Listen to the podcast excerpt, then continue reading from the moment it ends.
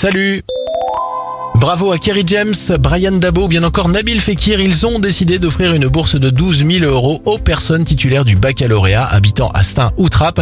L'initiative dure jusqu'au 31 janvier.